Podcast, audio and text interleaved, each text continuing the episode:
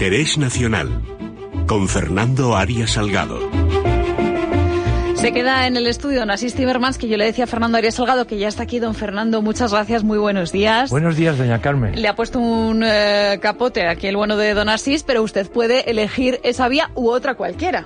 Pues muchas gracias. Es siempre un privilegio escuchar al señor don Asís Timmermans en sus análisis globales de los problemas que tiene hoy el mundo, que básicamente también son económicos, financieros y comerciales, sobre todo en la última etapa con la nueva política de los Estados Unidos de deshacer el multilateralismo que ocultaba más o menos, de una manera un poco a veces hipócrita, las eh, diferencias de, y ventajas que había entre unos actores y otros. A mí la verdad es que me gustaba la idea de hablar de los aranceles, de China, de Donald Trump y también, ojo, del G7, porque yo no sé si em, lo que estamos viendo en Biarritz o lo que no estamos viendo, pero que nos contarán en breve, va a tener repercusiones directas, sobre todo para la política europea, en un primer lugar, y por supuesto derivado en la política española, ¿no? Así es, mire el G7, doña Carmen, como muchas de las grandes reuniones estas internacionales, tiene una parafernalia que oculta los temas reales. Mire, el primer tema real es lo ha definido el presidente Macron, que en este caso quiere colocar a Francia en un centro de análisis intelectual de las crisis que existen en este momento, entre otras la francesa, por supuesto, pero de esa no se habla de momento ha dicho en una editorial, lo recoge hoy Le Monde, el, Le Monde de, ayer eh, sábado, el capitalismo está enfermo. Esta es la frase dicha por el presidente Macron para inaugurar esta cumbre de G7. Claro, el G7, que nace en 1975, después de una crisis petrolífera en el año 1973, imagínese usted, ha quedado totalmente desfasado. Primero, el poder real ya no está solo en el G7 que antes era G8, era un poquito más equilibrado en este tema, pero ya no está ahí. El único, de verdad, poder real que hay ahí en este momento global es Estados Unidos. Con dos elementos, de con dos elementos que fíjese usted qué interesante. Alemania y Japón, que fueron las dos potencias derrotadas en la Segunda Guerra Mundial. Con lo cual hoy, si vamos al núcleo duro del poder que hay en el G7, es Estados Unidos, Japón y Alemania. Y ahí se juega todo. Ni Francia, ni Italia, ni el Reino Unido. Esos son ya, por así decirlo, apéndices de los grandes actores, que son tres. El G3. Exactamente. Estados Unidos, China y Rusia. ¿Rusia por qué?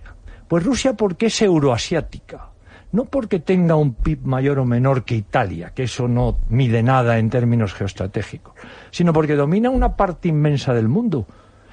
Otro tema que no está en el G7 y está en todos los proyectos, el Ártico. El océano Ártico, el océano glacial Ártico, que estudiábamos nosotros en el bachillerato, ha, ha sido puesto de relieve, como hace Trump, a través de una butad. Quiero comprar Groenlandia. Es que Groenlandia es el Ártico es que Rusia es el Ártico. China acaba de considerarse ella misma un estado próximo al Ártico para aliarse con Rusia para todo lo que es la parte norte de Siberia. Claro, esto es la realidad del poder.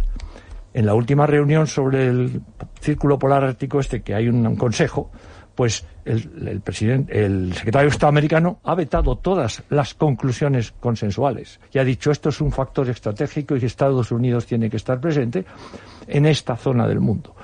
China ya estaba intentándolo y Rusia también, porque aquí se habla de Biarritz, pero en Biarritz no está pasando nada.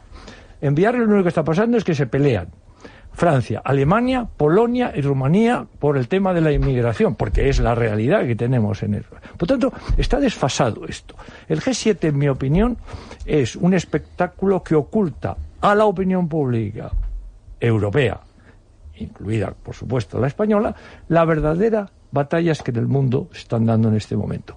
Y como decía antes muy bien la confrontación fundamental para toda la geoestrategia es Estados Unidos-China. El señor Trump, con razón o sin ella, ha aplicado lo que decía el imperio británico. con razón, o sin ella, mi país. Y lo mismo que lo aplicó el Reino Unido en su época imperial, de una manera inmisericorde. No, no pongamos planes, ni democrática, ni, ni, ni, ni avanzada, ni europea, imperial hasta la médula. Y bien lo saben los países que fueron colonizados por el Reino Unido, por ejemplo, en África, donde todavía quedan secuelas de todo eso. Claro, venir ahora a hablar de las democracias en el mundo, sin ir a la historia un poco de cada una de ellas, pues también es verdad que crea un poco de confusión ideológica. Por lo tanto, G7, en mi opinión, España, que ha sido uno de los países configuradores de la geoestrategia mundial, con 22 países creados en América. ¿Dónde está la voz española en este momento en el tema de Venezuela, en el tema de México, en el tema del canal de Panamá? Pero si estamos en esa eje es donde se está discutiendo. No se está discutiendo el tema en el, en el canal de la Mancha. ¿Comprende? Entonces yo creo que esa es la primera visión que yo querría transportar en este momento a los oyentes. Es decir, veamos verdaderamente qué es lo que se está jugando en la mesa de póker. Porque en la mesa de póker hay cinco jugadores. Todos los demás somos observadores. Y decimos que participamos un poco para no perder la cara.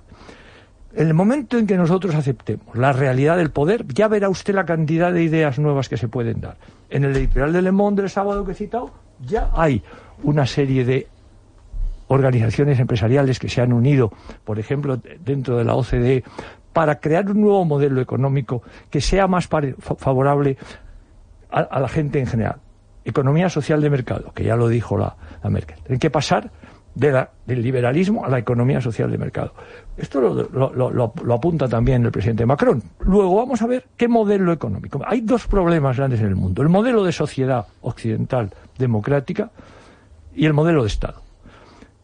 O los Estados colaboran, los Estados, todos, democracias, democraturas, dictaduras, a que las sociedades que representan vivan mejor, tengan mejores oportunidades, se equilibren un poco lo que podríamos llamar las desigualdades flagrantes que existen en la distribución de la riqueza creada en el PIB mundial, o enfocamos eso en serio. Todos los gobiernos de los estados hoy, que son 193 en Naciones Unidas, y es que están ahí, y hacemos de verdad una política, como decía el señor Timmermans, un poco más realista, es decir, la protección de los trabajadores americanos no puede quedar supeditada a que China China produzca más barato que Estados Unidos porque paga menos a los productores, a los trabajadores que la hacen.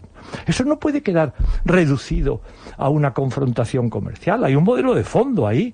¿Cómo viven los trabajadores chinos? ¿Cómo viven los trabajadores en Missouri, en, Cincinnati y en, Illinois? Pero ¿qué es esto de que esto es lo que está poniendo de manifiesto la brutal, porque hay que calificarla así entre comillas, irrupción del presidente Trump en el multilateralismo que ha nacido en la Segunda Guerra Mundial. Mire usted, no se puede mantener un multilateralismo que machaca a uno de los países principales que además ganó la Segunda Guerra Mundial. Claro, esto no puede ser, no hay, no hay político que pueda aceptar eso. ¿Comprende? ¿Por qué lo ha aceptado la izquierda americana? ¿Por qué lo han aceptado los demócratas en esta, en esta coyuntura? Ya no tanto, ¿eh? ya se dan cuenta de lo que hay ahí debajo, ¿eh?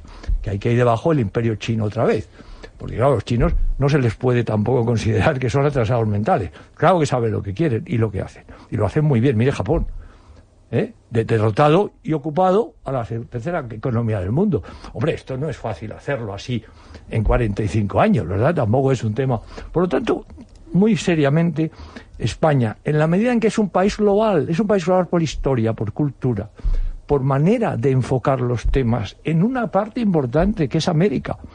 Si nosotros, más que europeos, somos conocidos en el mundo, no por Carlos V y los Habsburgo, sino por los Borbones que realmente organizaron el imperio español.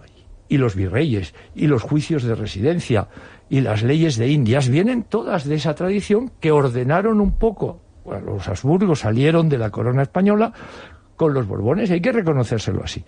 Entonces mantuvimos hasta en las novelas de García Márquez aparece el tema, ¿verdad? Si es que es, es, así. Nuestra grandeza histórica está ahí. ¿Cómo se hizo eso? Si se hizo bien, se hizo mal. Si hubo, claro que hubo errores. ¿Cómo no va a haberlos? Pero ¿qué país no los tiene? Entonces yo creo que con eso damos a la opinión española su sitio en estas discusiones, que no son ya materia de ningún país en general, sino de todos los que formamos parte de la humanidad.